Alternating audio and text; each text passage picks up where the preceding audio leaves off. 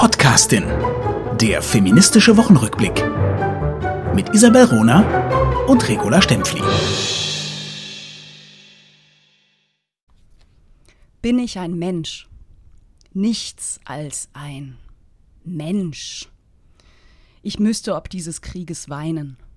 Weinen, bis meine Augen vor Tränen blind geworden. Ein Auszug aus einem Gedicht von Hedwig Dohm, das sie mitten im Ersten Weltkrieg veröffentlicht hat und das wahnsinnig gut, tragisch, schrecklich zur Situation aktuell passt, nämlich zum Angriffskrieg von Russland gegen die Ukraine. Damit ähm, herzlich willkommen zu unserer Sonderfolge. Hallo, Regula Stempfli. Hallo, Isabel Rohner und vielen Dank für dieses treffende Zitat von Hedwig Dohm. Wir haben uns über zwei Wochen nicht äh, gesehen, deshalb jetzt endlich die Podcastin zum Angriffskrieg von Russland gegen die Ukraine. Allein dieser Satz sagt schon sehr viel aus. Willst du noch eine Einleitung äh, weitermachen ja, zum Krieg? Ja. Ja, ich würde dich gern fragen, wie es dir gegangen ist äh, in den letzten zwei Wochen. Ich, ich kann gern anfangen. Also äh, wir, wir mhm. haben tatsächlich eine Pause eingelegt, die war auch so geplant für uns. Ähm, ich muss offen, offen gestehen, äh, für, für mich kam sie zum richtigen Zeitpunkt, weil mich hat dieser Angriffskrieg komplett aus der Bahn geworfen, wirklich zutiefst schockiert. Und ich habe mich auch zurückgezogen aus den sozialen Medien für, für mehrere Tage, weil ich das äh, ähm, weil, weil, mich das wirklich auch überfordert hat. Ne? Ich habe gezielt Nachrichten geguckt, aber dieses ganze, alle äußern sich, alle reden drüber, das, das, das, das konnte ich mir für einige Tage äh, nicht, nicht antun. Mhm. Und bei mir war das selbstverständlich das Gegenteil. Ich habe mich äh, voll in alle militärstrategischen Geschichten, die ich selber geschrieben habe und auch in die Podcasts eingeschaltet, habe darüber nachgedacht. Ich habe sogar am Tag des Angriffskriegs von Russland gegen die Ukraine einen, eine eigene Fernsehsendung in der Schweiz gemacht. Und äh, da möchte ich eigentlich mhm. einsetzen. Also vor über zwei Wochen marschierten Putin. Das ist auch, ähm, warte Warte mal ganz kurz, äh, Regula, vielleicht zur Erklärung auch nochmal für, ähm, für unsere Hörerinnen und Hörer. Du bist ja nicht nur Politphilosophin und Zukunftsforscherin, du bist auch gelernte Militärhistorikerin.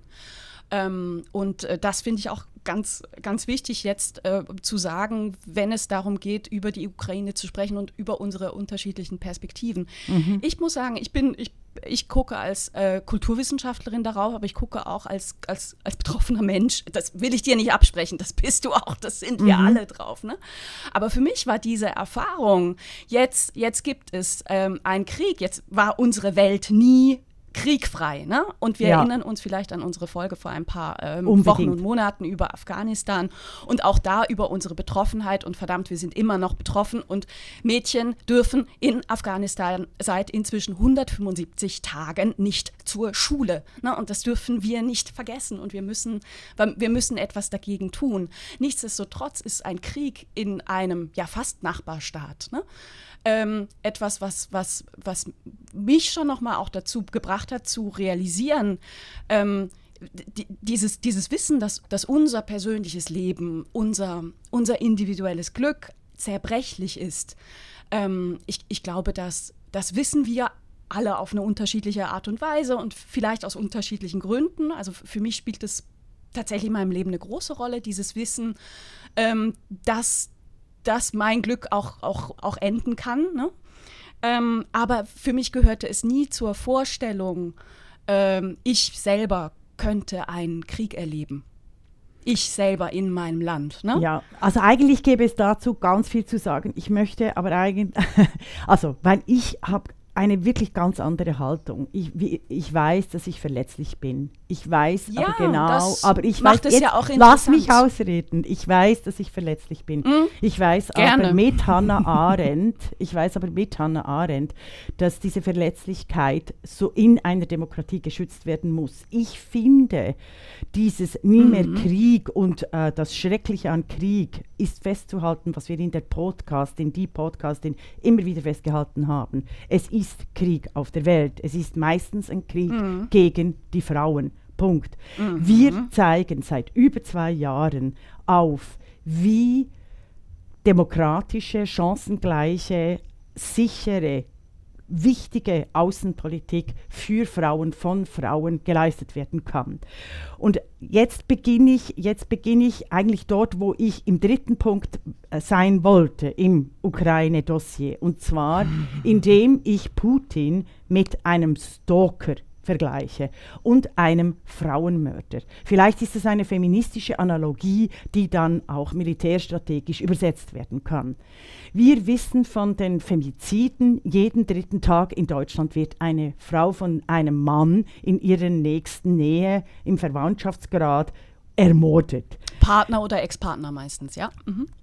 Und wir haben jetzt in der äh, Situation von Russland gegen die Ukraine, haben wir einen ähnlichen Fall, nämlich eben, eben den Mafia, also Putin hat aus Russland einen Mafiastaat gemacht. Auch das ist ein Unterschied zu den meisten ideologischen äh, Artikeln, die wir lesen. Hinter Putin steht keine Ideologie, sondern er hat den Staat in eine Oligarchie, in einen Mafiastaat verwandelt vor unser aller Augen und mit westlichen Geldern. Das wissen wir schon seit über 20 Jahren. Also seit 1999, als Putin die Macht übernommen hat.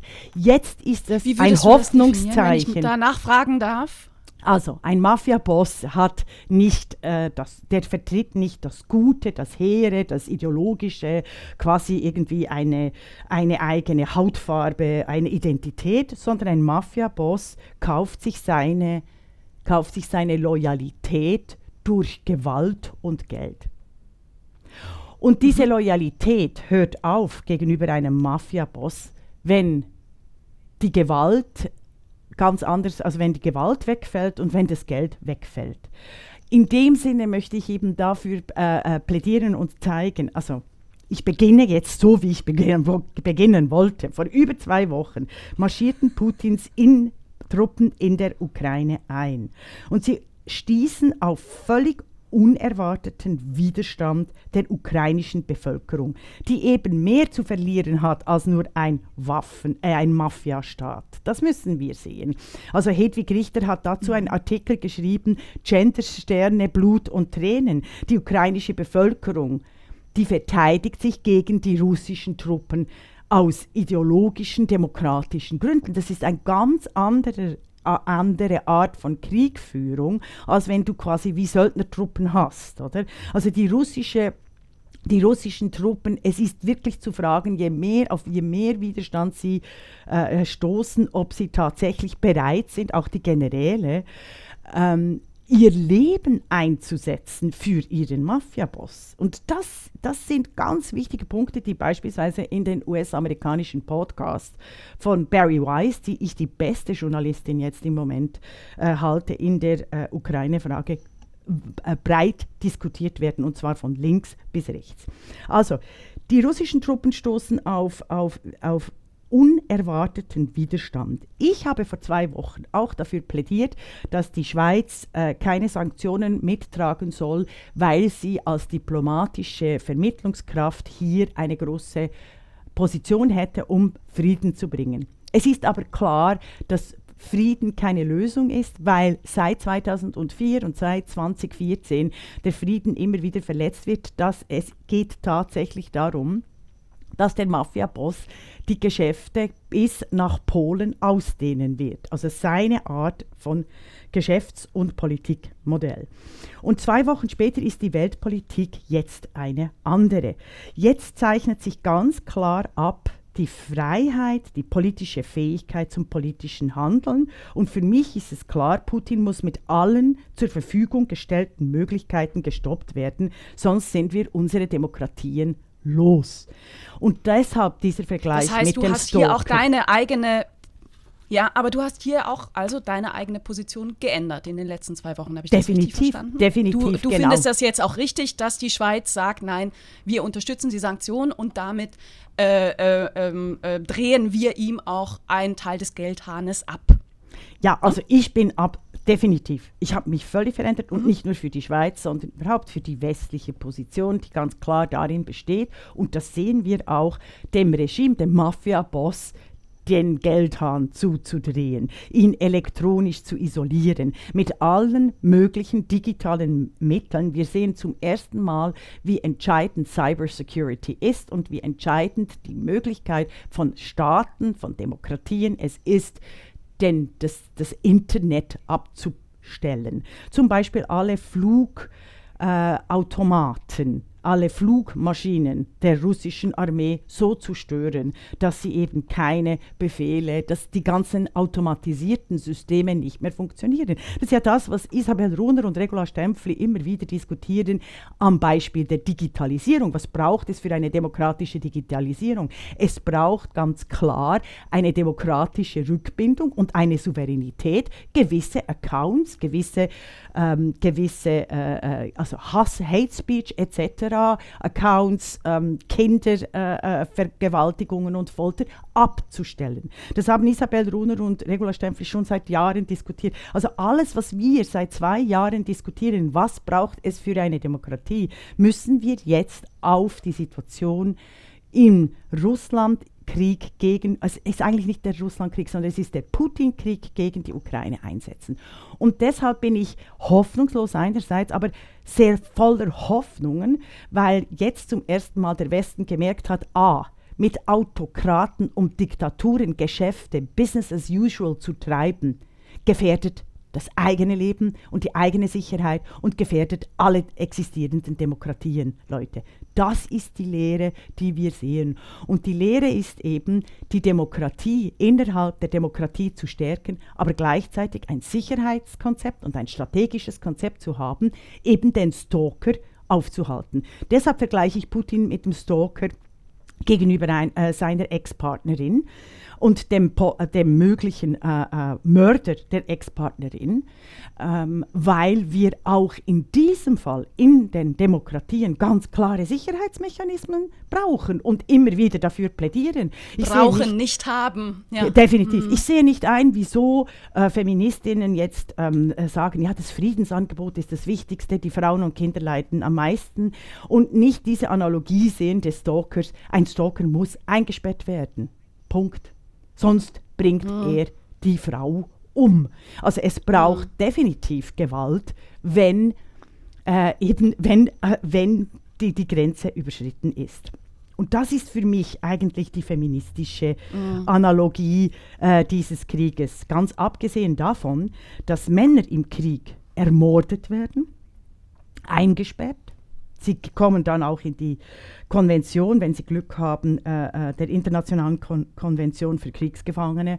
Frauen werden aber gedemütigt, gefoltert, vergewaltigt und auf Jahrzehnte hinaus unterworfen mit, mittels ihrem Körper. Auch das ist vielen nicht bewusst, dass wenn die Ukraine tatsächlich dann äh, äh, wenn die Ukraine nicht verteidigt wird, äh, die, die Frauen in der Ukraine, die jetzt zu Hunderttausenden geflüchtet sind, zu Recht geflüchtet sind, ähm, dass wenn die Ukraine niedergeworfen wird, am ersten die Frauen leiden werden, ähnlich wie in Russland. Also alle, äh, alle feministischen Rechte, die errungen wurden in der Ukraine, rückgängig gemacht werden und die Gewalt gegen die Frauen wie in Russland, die russischen Frauenorganisationen, die seit Jahrzehnten äh, berichten und dokumentieren, ähm, quasi legal, legalisiert wird und zur Staatsdoktrin erhoben. Das sind die Punkte, die mir sehr wichtig sind. Dankeschön. Ähm, ja, virtuos. Äh, Hedwig Richter. Ähm, ich, ich würde gerne noch mal auf Ihren, Ihren Artikel zurückkommen, Unbedingt. weil äh, ich den gelesen habe und fand, das ist einer der, der klügsten Debattenbeiträge. Ähm, ich, ich nehme Verschiedenes wahr aktuell. Also in, ähm, in Deutschland eigentlich ganz schön in, in Analogie zu, zu, deiner Entwicklung. Ne? Du hast gerade gesagt, du hast es am Anfang anders eingeschätzt, was gegen das Mittragen der Sanktionen durch die Schweiz. Jetzt siehst du das anders. Auch Deutschland hat sich ja in den letzten zwei Wochen rasant verändert in der Einschätzung der Situation und in der Haltung. Also Deutschland hat beschlossen, ähm, das, die, das Militär in den kommenden Jahren massiv zu stärken und ähm, die eigene Sicherheit massiv aufzubauen, die Bundeswehr massiv aufzubauen. Vor ein paar Jahren ähm, gab es da den, den Entscheid übrigens unter von Gutenberg, ähm, äh, hier, hier massiv zu kürzen und ähm, äh, ja, die Wehrpflicht abzuschaffen in Deutschland. Das wird jetzt rückgängig gemacht. Also Wehrpflicht ist jetzt noch nicht in der Debatte, aber potenziell auch. Da gäbe es auch ein Ähm, feministisches Programm, sorry. Also wenn die Wehrpflicht eingeführt werden, dann muss sie feministisch eingeführt werden. Also mit einem äh, Zivildienst und quasi einem Bürgerinnendienst, und zwar für Männer und Frauen, genau zu den gleichen Bedingungen. Aber ich glaube, auf das können wir jetzt nicht eingehen, aber auch das habe ich schon äh, vor zehn Jahren formuliert. Oder? Bist du aber, das ist in Ordnung. das ist in Ordnung. Was mir aufgefallen ist, dass es, äh, es gab mehrere Artikel und die waren zum Teil sehr, sehr polemisch, Ja. wo eben sich genau äh, lustig gemacht wurde über das, was wir in unserer Demokratie, in unserer Friedenszeit, ne, Deutschland hatte jetzt äh, 80 Jahre, 70 Jahre Frieden, ähm, ähm, wo, womit wir uns beschäftigen, gerade auch als Gesellschaft, was, was die Debatten sind, die gerade aktuell sind. Und es wurde sich darüber auch sehr lustig gemacht. Ich glaube, nee, ich weiß jetzt gerade nicht, welche Zeitung es war, aber der Headler, Header war, äh, wir haben uns mit Kita-Ausbau beschäftigt, stattdessen hätten wir uns mit Russland beschäftigen müssen. Und dieses gegen, gegeneinander ausspielen ist kompletter Bullshit und blöd. Und mir hat es sehr, sehr gut gefallen und gut getan, persönlich auch, dass äh, Hedwig Richter das eben anders einordnet und sagt, wir konnten uns mit uns als Gesellschaft beschäftigen, also mit, mit dem, äh, mit, mit Rassismus beschäftigen, mit Gleichberechtigung be beschäftigen, weil wir nicht im Krieg waren, Ja. das, weil wir eben Demokratie leben konnten. Und es ist absolut wichtig, Demokratie zu schützen und leben zu können, damit sich die Gesellschaft entwickeln kann und weiterentwickeln kann. Und ähm, das das finde ich, finde ich sehr, sehr, sehr, sehr, sehr wichtig. Aber natürlich heißt es auch, wegkommen von einem schmerzhaft ähm, naiven Pazifismus, der eben sagt, nee, ich, ich muss mich selber nicht schützen können, das machen dann im Notfall andere. Ne?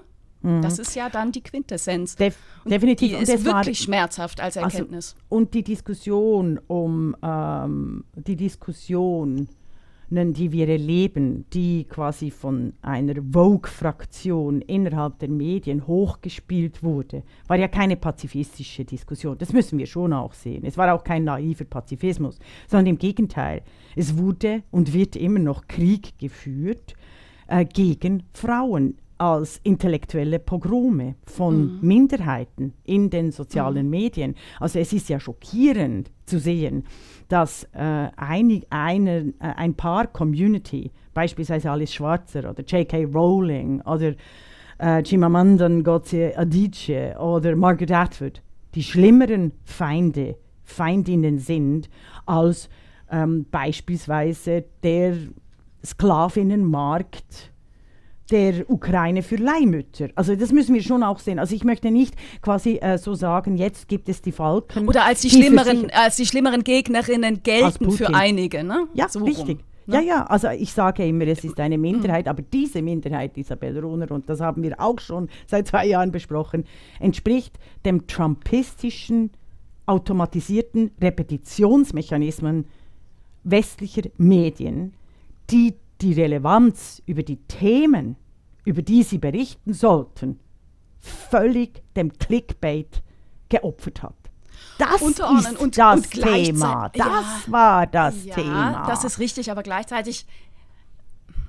Ja, aber gleichzeitig glaube ich, also wenn du es jetzt schon ansprichst, ich glaube, was dahinter auch steckt, dieses ähm, so, so tun, als wären Feministinnen Feinde des Feminismus, hat auch ganz viel mit, mit Frauen zu tun, die, die denken, naja, gegen, gegen das Patri oder eigentlich nicht denken, sondern ich glaube, Mhm, es ist unterbewusst. Gegen das Patriarchat kommen wir nicht an, also bekämpfen wir doch die Frauen. Ne? Also wir gehen eine Stufe tiefer. Ähm, in der Hoffnung, da erfolgreich zu sein. Boah, das Also ist äh, auch bitter. total frauenfeindlich. Boah, ja, das ist ich also auch. auch, äh, bitter. Aber ich denke, der Struktur nach hast du da recht. Ich finde einfach, mit Trumpism habe ich das festgelegt. Der Krieg jetzt findet statt, respektive auch der Krieg in Syrien findet statt, der Krieg in Afghanistan findet statt, der Krieg in Saudi-Arabien gegen die weibliche Bevölkerung und die Immigration findet statt, in Katar findet statt. Also all diese Kriege, die als Menschenvernichtung definiert werden müssen, findet statt, weil globalen Stalken mit unterschiedlichen Ideologien oder als unterschiedliche Mafiabosse die Gelegenheit gegeben wurde, aufgrund von wichtigen globalen Geschäften die Demokratien zu attackieren. Und ich habe immer mhm. wieder gesagt, mhm. auch beim Freihandel, beim Freihandelsabkommen mit der Volksrepublik China, habe ich immer wieder gesagt, also ohne Kinderrechte oder ohne Arbeitsrechte. Ich bin ja überhaupt nicht gegen Freihandel, im Gegenteil. Aber wir müssen den Freihandel, wie es sich für Demokratien gehört und auch innerhalb der EU, sozial und demokratisch definieren. Das gehört zu den Demokratien. Das ist in unseren Verfassungen festgeschrieben, Leute.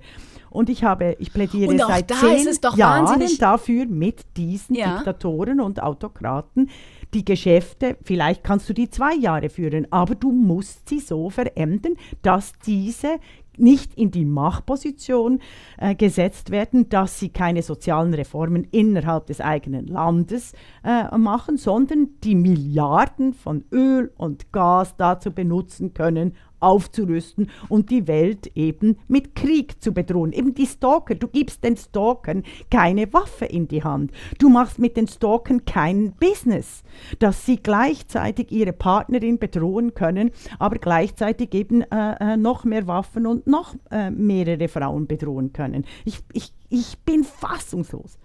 Und das haben wir schon mhm. öfters gesagt. Ich finde das Bild stark, ne? Und den, den Vergleich mit Stalking. Das finde mhm. ich stark. Und in, du, du, hast in, in dem, du hast da echt einen Punkt.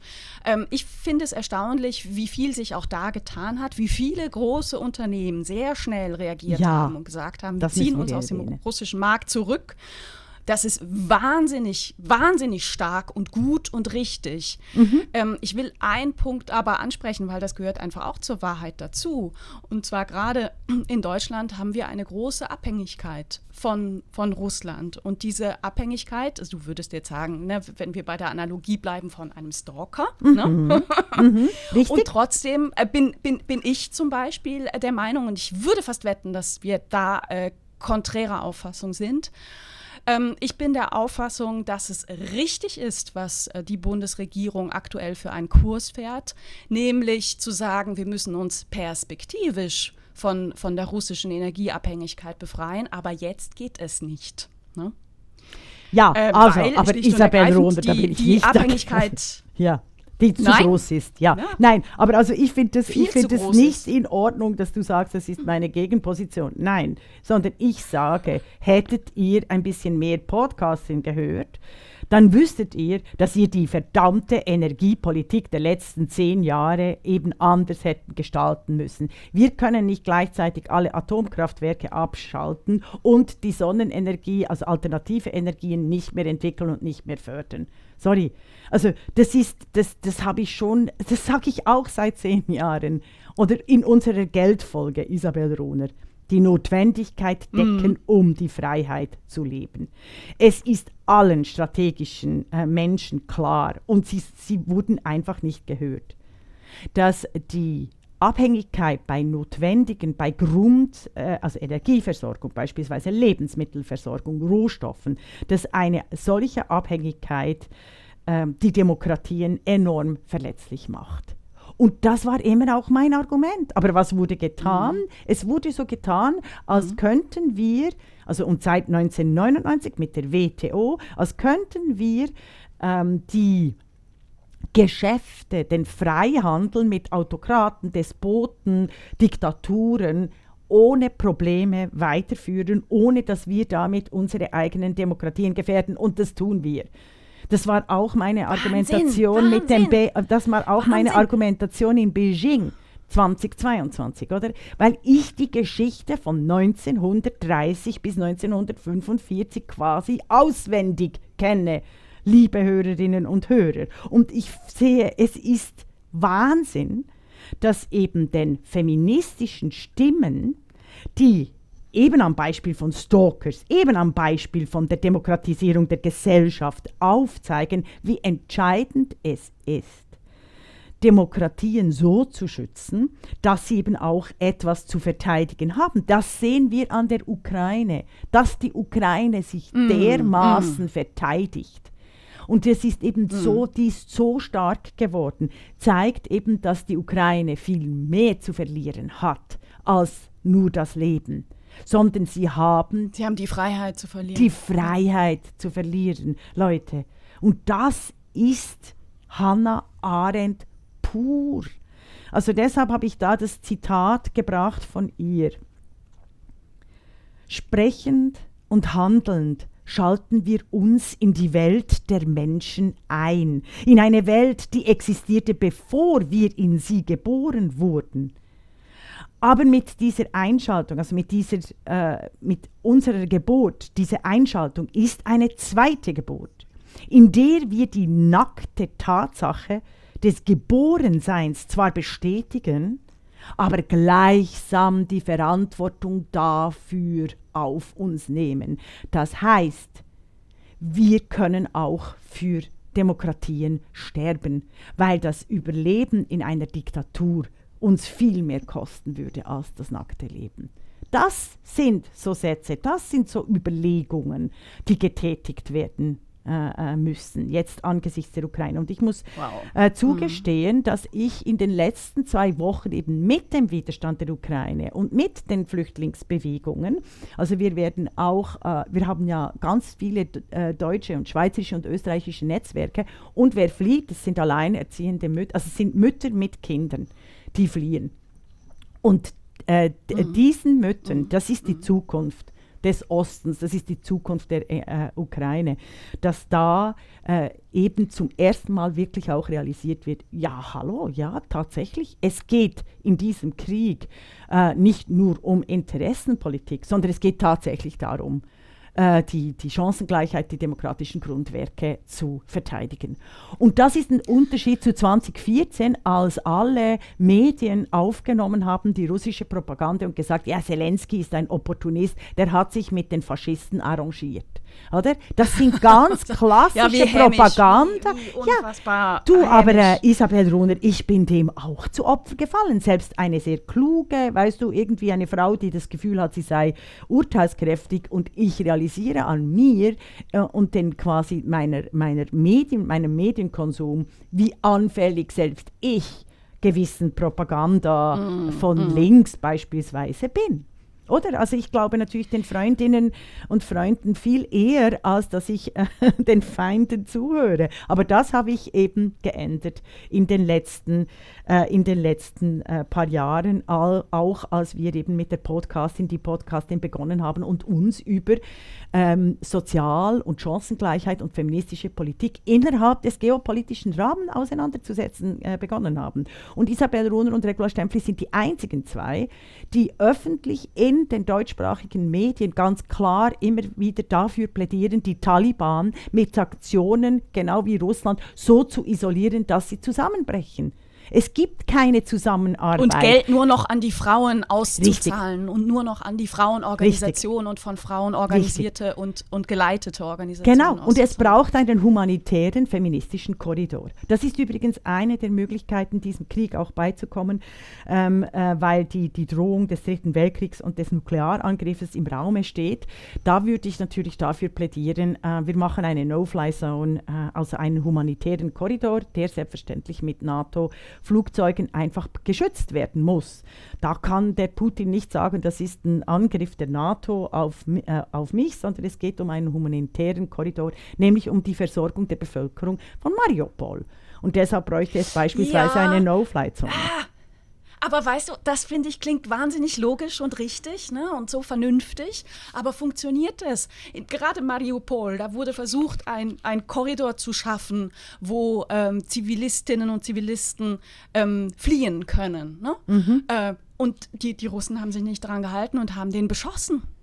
Also, we- weißt Genau, du, mit, da, mit, genau. Aber weißt du, wenn man sich an Verträge und, Ab und, und Nein, aber du- Verabredungen halten könnte, dann gäbe es aktuell keinen Angriffskrieg gegen die Ja, Ukraine. aber ne? dann die hatten müsstest, einen Vertrag Ja, aber mit du Russland. mir zuhören, was ich ge- vorgeschlagen habe. Dass die Flugzeuge natürlich, also die No-Fly-Zone wird selbstverständlich durch Flugzeuge geschützt. Dass wenn es einen Angriff, wenn es einen Angriff der russischen, äh, der äh, äh, russischen Kampftruppen gegen diesen äh, humanitären Korridor gibt, dass eben zurückgeschossen wird.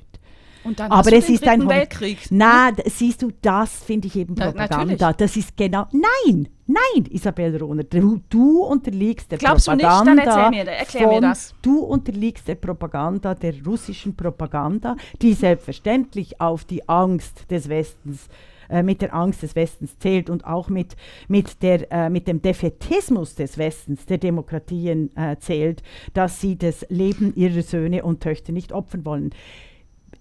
Schauen wir schnell Das heißt, einen, wärst du der einen Meinung, Schritt, dass die Moment, NATO einen einschreiten muss? Nein, Jetzt wird's interessant. Falsche Frage. Falsche Frage. Die NATO ist schon eingeschritten. Isabel Rohner, wir haben Regula einen. Krieg von Russland gegen die Ukraine. Der Westen hat am nächsten Tag scharfe Sanktionen beschlossen, die wirklich auch greifen. Moskau wird zum Teil auch evakuiert. Donalds, McDonalds, alle großen Unternehmen haben geschlossen.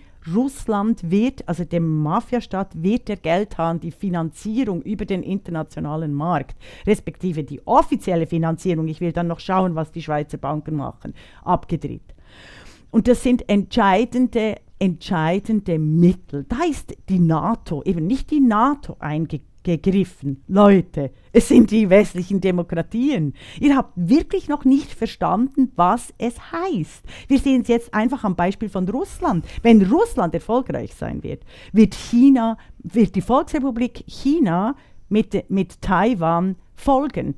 Wir haben in, wie oft habe ich hier gesagt, in Hongkong werden unsere westlichen Demokratien verkauft. Wie oft habe ich das gesagt? Es geht immer um Wehret den Anfängen. Es geht immer um diesen Defetismus. Und das automatisiert, ein, ein Nuklearkrieg ist nie automatisch im Unterschied zu den sozialen Medien und der äh, kommunikativen Propaganda. Also Aber- aufpassen, aber es du, gibt also verschiedene Möglichkeiten. Und tatsächlich auch die Militärstrategin. ja, Aber hast, ich meine, Russland ist ja nun satt größer als Europa und die ganzen europäischen Länder, ne, die äh, Mitglied der NATO sind. Also, ne, das muss man sich nur mal auf der Karte angucken. Und was ja nun eine Demokratie von einer Diktatur vehement unterscheidet, ist der Wert des Individuums. Und diesen Wert sehen wir nicht in Russland. Ne? Also so wie Putin mit, mit, mit den Soldaten umgeht. Ne? Der hat ja einfach viele, viele, viele. Woher kommen die? Aus den ärmsten Regionen. Das sind arme, Ja. arme Jungs. Deshalb, wenn er sie nicht mehr bezahlen kann, wenn er sie nicht mehr bezahlen kann, was passiert dann? Und wir dürfen nicht vergessen, die Truppen werden geleitet. Deshalb Ah. wurden ja die Generäle, nein, hör zu, die Generäle wurden ja jetzt, also es sind ja alles Anzeichen, dass Russland wirklich sich völlig verkalkuliert hat, respektive nicht Russland, sondern Putin. Die Generäle wurden jetzt an die Front geschickt in der Ukraine, um die Moral der Soldaten äh, zu heben. Oder? Also wenn du die Soldaten nicht mehr, wenn du, wenn du Söldner nicht mehr zahlen kannst, ähm, ich habe mir schon überlegt, eigentlich sollten die Ukrainer äh, und Ukrainerinnen äh, allen russischen Soldaten vor Ort die europäische äh, Bürgerschaft anbieten, wenn sie, äh, de, äh, wenn sie defektieren. Jetzt habe ich gerade das Wort so. äh, vergessen. Ähm, wenn du dem Militär Desertieren. Desertieren. Vielen Dank. Vielen Dank. Also, mit dem Kon- also Mhm. es gibt nochmals, es gibt, es ist schon Krieg. Wir überlassen einfach dem äh, Putin die, die Kriegsrasseln. Aber der Krieg ist nicht nur in der Ukraine, sondern er ist definitiv ein, ein Krieg, einfach mit unterschiedlichen Stufen vom, von den Demokratien gegenüber Putin. Und eben nicht Russland. Und wer weiß, was passiert innerhalb von Russland, wenn die Russen jetzt schon, also bis jetzt haben die Russen die Giftanschläge, die Wahlmanipulationen, die Annexion der Krim, die Menschenrechtsverletzungen, haben sie hingenommen. Sie haben dies hingenommen. Es gibt eine große digitale Überwachungsstruktur, die kann beispielsweise noch viel stärker ähm, zerstört, respektive auch gestört werden äh, in Russland. Also jetzt ist der Moment gekommen, dem Stalker definitiv ein Zeichen zu geben, nein, diese Frau wird nicht ermordet. Putin selber redet ja von der Ukraine als Frau. Das ist ja auch mhm. sehr spannend, also in der strategischen Synthese des Geschlechts. Mhm. Also auch Robert Habeck, ne? Hast du das mitgekriegt? Ah nein. Er hat, äh, er hat von, von Vergewalt er hat von Vergewaltigung von Russland gegenüber der Ukraine gesprochen. Vergewaltigung mhm. war sein Wording. Mhm. Ähm, ich würde gerne einmal, also äh, vielen herzlichen Dank für, für deine Einschätzung als ähm, Militärexpertin, die du bist. Ähm, jetzt wohne ich in Berlin-Kreuzberg, drei Kilometer entfernt vom äh, Berliner Hauptbahnhof. Und am mhm. Berliner mhm. Hauptbahnhof kommen seit Tagen jeden Tag 10.000 bis 15.000 ukrainische Flüchtlinge, vor allem äh, Frauen und Kinder an. Und ich würde gerne nochmal die Perspektive einnehmen und mhm. ähm, über, über, über die, die Realität in Berlin Mitte sprechen und die Realität dieser Frauen ähm, und dafür sensibilisieren. Unbedingt, also eben bin, auch wegen äh, Menschenhandel. Ich, ich bin da auch wirklich, ja. wirklich Genau. Entschuldigung. Also, aber jetzt mal ganz äh, basic, ne? Also das sind, das sind Frauen, die noch vor zweieinhalb Wochen völlig normale Leben hatten, völlig normale Jobs hatten, ein, einen völlig normalen Alltag hatten und die dann von einem Tag auf den anderen ihre, ihre Kinder und sich in Sicherheit bringen mussten. Viele Frauen sind auch in der Ukraine geblieben. Viele Frauen kämpfen auch heute an der, in der Ukraine gegen, gegen die Russen. Aber eben, äh, gerade Frauen mit, mit Kleinkindern ähm, haben, haben die die, Zukunft versucht, in Sicherheit zu bringen. Ähm, Unbedingt, viele das ist auch der einzige haben ihr, ihr Geld abgeho abgehoben und ja, natürlich haben ihr Geld abgehoben von den, von den ukrainischen Banken, weil sie gedacht haben, ne, ich, ich fliehe jetzt, ich muss, muss irgendwie gucken, dass ich mich finanzieren kann. Ich gehe damit raus. Ich bin äh, entsetzt darüber, dass es aktuell nicht möglich ist, äh, vielleicht ändert sich, ich hoffe es, ähm, die ukrainische Währung umzutauschen in Euro. Aktuell ah. in Berlin ist es nicht möglich. Also diese mhm. ganzen, ich bis vorgestern wusste ich noch nicht mal, wie die ukrainische Währung hieß. Ne? Und also, wie heißt sie? Hryvnia mhm. kann man nicht in Euro ein Hryvnia mhm. kann man nicht in Euro tauschen aktuell. Dann ist es so, dass ganz viele Kreditkarten nicht funktionieren in der mhm. EU. Mhm. Das heißt, wir haben Frauen und Kinder, die überhaupt keine Mittel haben die es mhm. aber zu Hause hatten. Ne? Also die hatten Geld. Das, das, das fördert die Abhängigkeit von, von anderen und fördert ihre Vulnerabilität. Absolut. Absolut. Ohne Geld sind sie mhm. völlig abhängig von Hilfsangeboten, die massenhaft passieren. Ne? Mhm. Also ich, ich bin, Aber der ich bin so stolz. Hartz IV steht dass, übrigens. Also der Anspruch auf Hartz IV steht am nächsten Tag, wenn du eine äh, Flüchtlingsfamilie Natürlich, hast. Das, Und das ist entscheidend. Also das haben wir das, bei unserer Flüchtlingsfamilie. das Rechtssystem ist das Rechtssystem ist äh, fantastisch. Es gibt diesen Paragraphen 24. Ähm, damit müssen sich aber alle ukrainischen Flüchtlinge beim Ausländeramt melden und Aha, registrieren ja. lassen. Ne? Mhm. Aber dann merkst du auch, das ist nicht so, dass du dann äh, deine Sozialhilfe aus, ausbezahlt bekommst. Ne? So laufen Bürokratien nicht. Also sofort mit, mit der ähm, Registrierung in Deutschland, jetzt das System, was ich am besten kenne, haben sie auch eine Arbeitserlaubnis, anders mhm. als jetzt Flüchtlinge aus Syrien. Ne? Mhm. Das ist der große, große Unterschied. Und ich finde das fantastisch, wirklich fantastisch von der EU, so ein System bereitzustellen. Und ich finde es auch richtig. Nur, ähm, du kriegst halt nicht von einem Tag auf den anderen einen Job. Und du kriegst auch nicht von einem Tag ja. auf den anderen, wenn dein Geld nichts mehr wert ist, ja. Geld. Ja. Das heißt, ähm, ich bin sehr, sehr stolz. Ich, ich kenne auch ähm, persönlich, ein, ein, Freund von mir hat sich äh, direkt um das Catering am, am, Hauptbahnhof gekümmert, weil in den ersten Tagen hm. da hungrige Flüchtlinge ankamen und einfach nichts da war. Ne? Weder was zu essen noch ein Käsebrot. Und ähm, da habe ich auch äh, finanziell mit, mit unterstützt. Das finde ich extremst wichtig. Es gibt ganz viele Leute, die auch Menschen aufgenommen haben, die, mhm. die großartig sind mit diesen Menschen, die sie unterstützen und trösten und ihren Halt geben. Aber es ist auch die Zeit des Missbrauchs.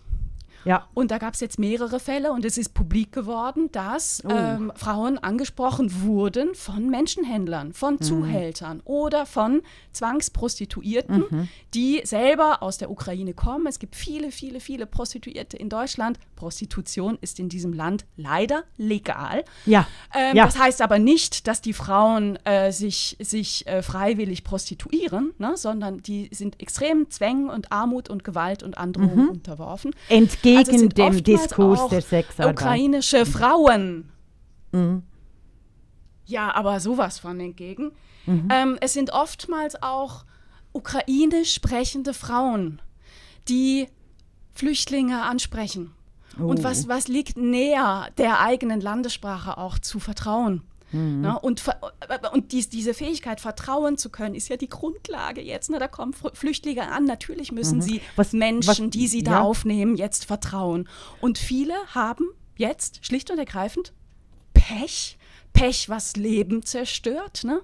was Zukunft zerstört, was Gesundheit zerstört, was Psyche zerstört und geraten in die Fängen von, von Menschenhändlern, die, und das die, die, die jetzt die große Chance sehen, ihre Bordelle wieder voll zu bekommen. Und ich, ich es, find, es ist, zerreißt mir das Herz.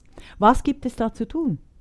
Also, also erstens mal, du thematisierst es, wir setzen es auf die äh, politische Agenda und die rot-grüne Regierung soll 0, plötzlich, also rot-grün-gelbe Regierung, muss 0, plötzlich hier mit aller Polizeigewalt und rechtsstaatlichen Mitteln einschreiten. Und eben dieses verdammte Prostitutionsgesetz muss rückgängig gemacht werden. Das sind so Klarheiten, Das die ist- jetzt das ist das, was auf, äh, Bundes- werden. Das ist das, was auf bundespolitischer Ebene passieren muss. Ganz konkret wird, wird darüber informiert gerade und es wird dazu aufgerufen, wenn ihr sowas mitbekommt. Ähm, am Bahnhof oder am Busbahnhof, wo Leute ankommen, ne, wo, wo Kontakte aufgenommen werden, dann meldet das sofort der Polizei. Hat natürlich das Problem, die sind dann oft schon weg. Ne? Das heißt, aktuell werden Flyer verteilt, auch auf Ukrainisch, die auf diese Gefahr aufmerksam machen. Und trotzdem bleibt der Trotzdem bleibt die Gefahr, dass wenn ich ankomme als ukrainische Frau mit meinen zwei kleinen Kindern, die ich schützen will, ist es für mich das Nachvollziehbarste auf der Welt, wenn ich die Chance habe, vielleicht bei einer Familie unterzukommen, ein eigenes Zimmer zu haben, würde ich das immer vorziehen, einer Massenunterkunft mit 400 Menschen in einem Raum. Ich meine, die sind auch wichtig, ne, was aktuell in der Messe äh, in Berlin gebaut wird, was am, am ehemaligen Flughafen Tegel gebaut wird. Aber das sind, sind Massenunterkünfte. Ne? Und ich kann das nur allen also das kann, kannst du niemandem einen Vorwurf machen, ähm, wenn Menschen vertraut wird ne? und wenn mit fremden Menschen mitgegangen wird. Aber es ist eben eine unfassbare Gefahr, gerade für Frauen ohne Geld, die die Sprache potenziell nicht können, wobei viele, viele Englisch sprechen, aber das nützt nichts. Ne? Und wo äh, Schlafmangel, Angst, Hunger, ähm, völlige Verzweiflung ausgenutzt wird. Und das, ähm, ich finde es großartig, was hier Der de Femme, ich möchte es, möchte es nennen, Der de Femme Deutschland leistet. Äh, namentlich vor allem äh, Inge Bell, die hierzu ganz, ganz viele ähm, Medienauftritte macht, die Interviews gibt, die dazu aufklärt, die dafür sensibilisiert. Äh, denn, denn das ist eigentlich unsere einzige Chance, denn, man muss es nochmal sagen, Prostitution ist legal in Ja. Ne? Und genau Und das da- muss sich jetzt enden. Entschuldigung, äh, vielleicht für unsere Hörer und Hörerinnen, wir haben verzögerte, wir haben verzögerte Antwort, äh, Redeteile, irgendwas mit dem Netz ist ein bisschen verzögert, deshalb hört ihr mich manchmal Isabel Rohner ins Wort fallen oder Isabel mir ins Wort fallen. Einfach dies nur auf aufklären. Selbstverständlich es ist ganz A- wichtig. Eigentlich lassen wir uns immer ausreden. Ja, Wie immer, ne? Ja, also wir lassen uns Ja. Mhm. wirklich äh, äh, ausreden. Wir haben ein sehr, äh, ein, ein, eine ganz gute und wichtige äh, Gespräch, denkendes Sprechen. Aber eben diesmal macht uns die Technik ein bisschen einen Strich durch die Rechnung. Wer weiß, wer da Ich alles würde dahinter gerne steckt. noch ja. ein Thema. Wir sind Ja, sehr genau. Ich weit würde gerne noch ein Thema ansprechen. In der Zeit, ja, okay. Ist egal. Wir, wir haben dafür noch Zeit, denn es ist ein, ein Thema, was, ähm, was wiederum in unserer äh, Debattenkultur in Deutschland untergeht, zu untergehen droht. Und was, was mich zutiefst schock- schockiert, und ich weiß auch, dass das ein, eines der Themen ist, die, die dich wahnsinnig umtreiben und, ähm, und zu Recht wirklich auch wütend machen. Ich habe gestern einen der frauenverachtendsten Artikel seit langem gelesen. Ein Interview ähm, des Redaktionsnetzwerkes Deutschland mit einer äh, Agenturchefin für, die eine Agentur hat, die weltweit agiert für sogenannte Leihmutterschaft. Ich möchte direkt sagen, ich finde, das Wort Leihmutterschaft ist bösartig eine Verschönerung sondergleichen. Ich bin dringend dafür, schlicht und ergreifend von Menschenhandel zu sprechen oder von äh, Menschenfleischverkauf. Sklavinnen. Ich nenne, dem, ich ja, nenne das Menschenfleischverkauf, so. weil letztlich sind das Kinder, die im eigenen Leib einer Mutter äh, heranwachsen und dann äh, geboren werden und die dann verkauft werden. Ich habe aber eigentlich gedacht, dass wir dieses Thema anlässlich unserer Muttersendung aufnehmen, aber selbstverständlich ist es extrem wichtig, das machen wir äh, weil die Ukraine, weil die Ukraine die größten, äh, genau diese Leihmutterschaft, äh, also die meisten Leihmütter stellt für westliche Paare. Und du hast selbstverständlich recht, dieser Artikel ging überhaupt nicht und ich wäre froh, wenn du ausführen würdest, was dir dabei bei diesem Interview mit einer Menschenfleischverkäuferin alles durch den Kopf ging. Wer, wer, auch immer dieses Interview gemacht hat für RND, also das Redaktionsnetzwerk Deutschland, war völlig unkritisch. Also kein einziges Mal wurde kritisch nachgefragt, wenn es um diese die Frauen ging. Übrigens, Denn so wie die Frauen beschrieben wurden, Nee, nee, es war RND. Der, mein, ich, auf den ich ja, dein, okay, aber der, der liegt, der liegt, der liegt ähm, eins zu eins einem Artikel der Süddeutschen Zeitung zugrunde. Werde ich, äh, werd ich auch verteilen. Also den kenne ich gar nicht. Ja, nee, nee, das ja. andere war ein Interview, was RND geführt hat. Mhm. Und äh, wo, wo deutlich wird, dass die, ähm, die, die Frauen, die ihren Körper verkaufen müssen, nicht als Frauen, nicht als Individuen gelten, mhm. sondern schlicht und ergreifend als Kühe mhm. als trächtige Kühe. Also in diesem Artikel wird dann beschrieben, dass äh, diese Agenturchefin, für diese Agenturchefin, äh, Zitat, arbeiten 28 Leihmütter, von denen sind 14 aktuell schwanger. Ne? Also mhm. sind 14 aktuell trächtig. Mhm. In der Ukraine ist Leihmutterschaft Aua. legal, du hast es angesprochen. Was bedeutet das? Äh, diese äh, schwangeren Frauen können aktuell nicht ausreisen, denn sobald sie ausreisen und in ja. ein Land betreten, wo Leihmutterschaft illegal ist, wie es zum Beispiel in der Schweiz der Fall ist, in Deutschland oder, in oder auch in Polen, ja, in der Tschechischen ja. Republik. Ja. Und dann ihre äh, Kinder auf die Welt bekommen, sind es ihre Kinder. Sie sind dann rechtlich die Mutter. Das ist nicht der Fall, wenn sie das in der Ukraine tun. Da können ne nämlich die ähm, die, die Bestelleltern diese Kinder sofort mitnehmen, direkt nach der Geburt, am selben Tag. Stand, hat die, die Agenturchefin so, so geschildert, direkt mitnehmen, mhm. direkt ein, eintragen lassen in der Botschaft, kein Problem, sie sind dann die, die rechtlichen Eltern. Das ist, eine hoch, die, das, ist ein ähm, Hochtraumat, das ist ein hochtraumatischer Vorgang. Sehr, äh, liebe Wahnsinn. Hörerinnen und Hörer. Wahnsinn. Ein hochtraumatischer Vorgang, ein Kind zu gebären und dieses nach der Abnabelung entrissen zu kriegen. Das ist wirklich, und das finde ich unfassbar. Das, also das weiß jede Mutter, egal ob links oder rechts oder irgendwo, aber es ist unfassbar, dass dieses, auch das Kindsrechtswohl, dass es eben nicht bestellt werden kann, dass es keine Warenvereinbarung gibt für äh, Kinder herzustellen, dass dies ähm, 150 Prozent äh, ver, äh, verletzt wird und gegen jede Kinderrechtskonvention verstößt. Die Frauen, die, das, ähm, die sich darauf einlassen müssen, aus, aus Not, aus ökonomischen ähm, Gründen, ja. Die äh, äh, äh, schließen Verträge ab und äh, dürfen während der Schwangerschaft äh, ganz vieles nicht. Also die Verträge regeln ihr Leben. Sie haben in der Schwangerschaft keine Verfüg Verfügung mehr über ihren Körper, können nicht mehr das machen, was sie eigentlich möchten. Äh, das geht von Regelung über, äh, sie dürfen keinen Sport mehr machen, sie dürfen keinen Sex mehr haben, sie dürfen keinen Kaffee trinken. Ähm, und sie haben kein Bestimmungsrecht mehr über, über den Aufenthalt. Also das kam auch sehr deutlich raus. Und mhm. die Redakteurin oder der Redakteur hat nicht nachgefragt. Also Nein, also die genau. Agenturchefin genau. sagt dann, wir haben, wir haben die Leihmütter äh, nach Lviv gebracht, also in den Westen der Ukraine. Sie wollten das nicht, weil sie nicht das Gefühl hatten, in Gefahr zu sein. Aber äh, wir hatten das Gefühl, das ist in jedermanns Interesse, war das Wording. Also ne, mhm. einfach äh, die, die Selbstbestimmung gibt es nicht. Für den ganzen äh, Akt bekommen die Frauen insgesamt 15.000 Euro. Insgesamt äh, die, die Agentur verdient 30.000 mehr, also äh, alles in allem 45.000. Ja. Ab 45.000 bekommt man ein Baby. Ich glaube, wenn man dann sagt, nein, ich möchte, dass die Leihmutter äh, äh, neun Monate nur rote Beete isst, dann wird es wahrscheinlich ein bisschen teurer werden. Ne?